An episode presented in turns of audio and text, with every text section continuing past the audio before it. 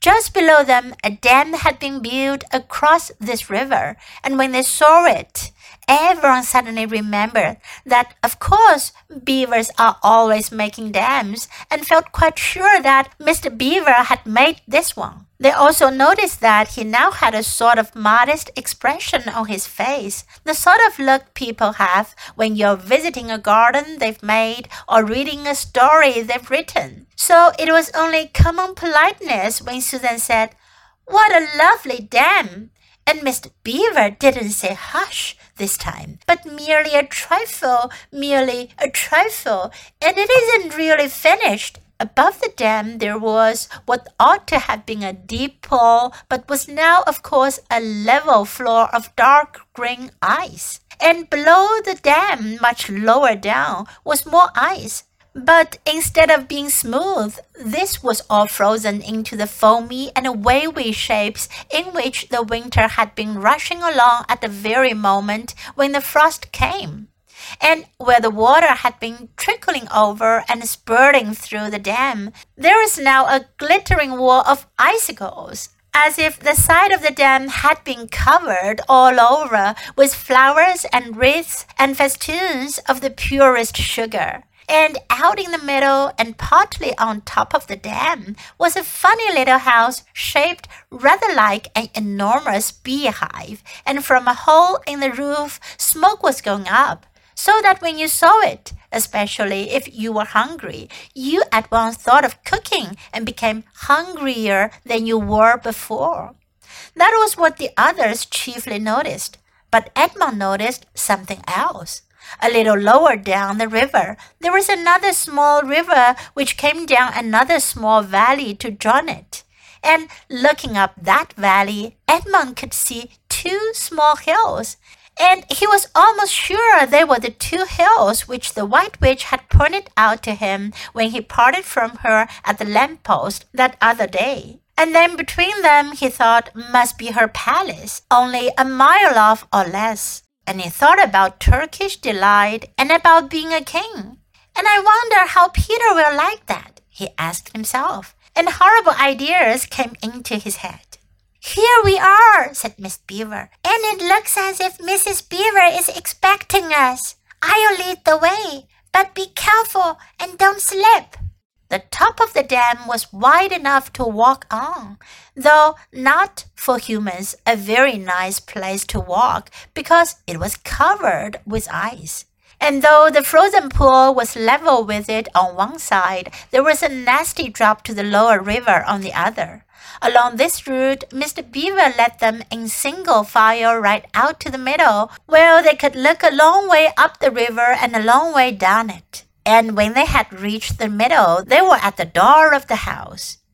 Here we are, Mrs. Beaver, said Mr. Beaver. I found them. Here are the sons and daughters of Adam and Eve. And they all went in. The first thing Lucy noticed as she went in was a burring sound. And the first thing she saw was a kind looking old she beaver sitting in the corner with a thread in her mouth, working busily at her sewing machine. And it was from it that the sound came. She stopped her work and got up as soon as the children came in. So you've come at last, she said, holding out both her wrinkled old paws.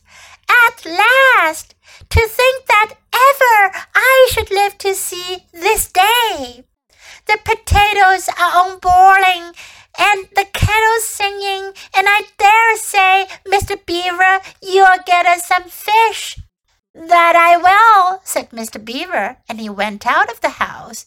Peter went with him, and across the ice of the deep pool to where he had a little hole in the ice, which he kept open every day with his hatchet. They took a pail with them.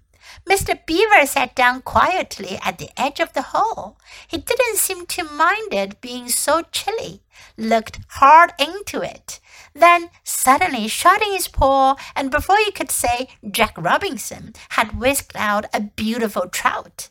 Then he did it all over again until they had a fine catch of fish.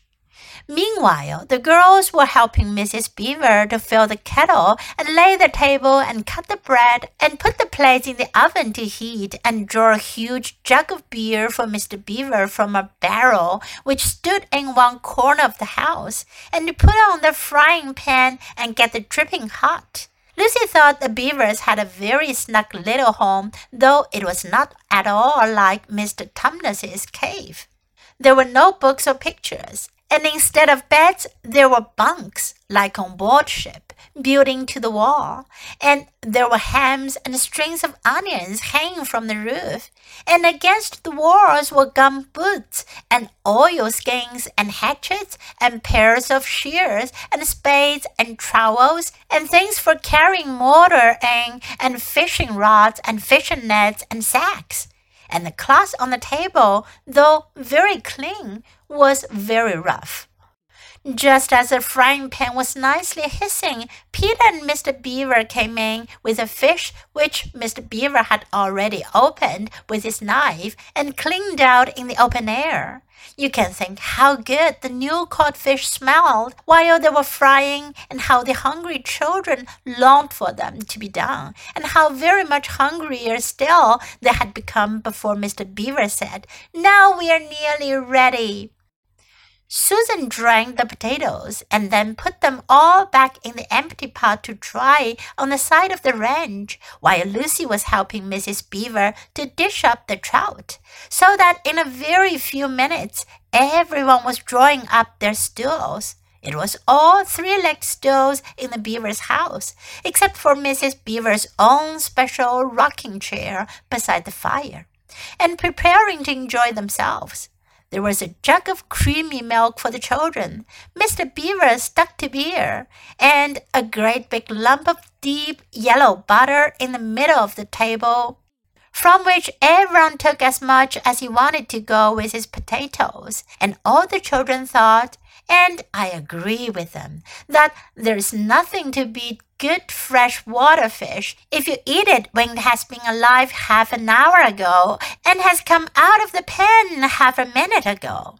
And when they had finished the fish, Mrs. Beaver brought unexpectedly out of the oven a great and gloriously sticky marmalade roll, steaming hot, and at the same time moved the kettle onto the fire, so that when they had finished the marmalade roll, the tea was made and ready to be poured out. And when each person had got his or her cup of tea, each person shoved back his or her stool so as to be able to lean against the wall and give a long sigh of contentment. And now, said Mr. Beaver, pushing away his empty beer mug and pulling his cup of tea toward him, if you'll just wait till I've got my pipe lit up and going nicely, why, now we can get to business. It's snowing again, he added, cocking his eye at the window.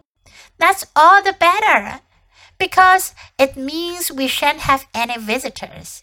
And if anyone should have been trying to follow you, why, he won't find any tracks.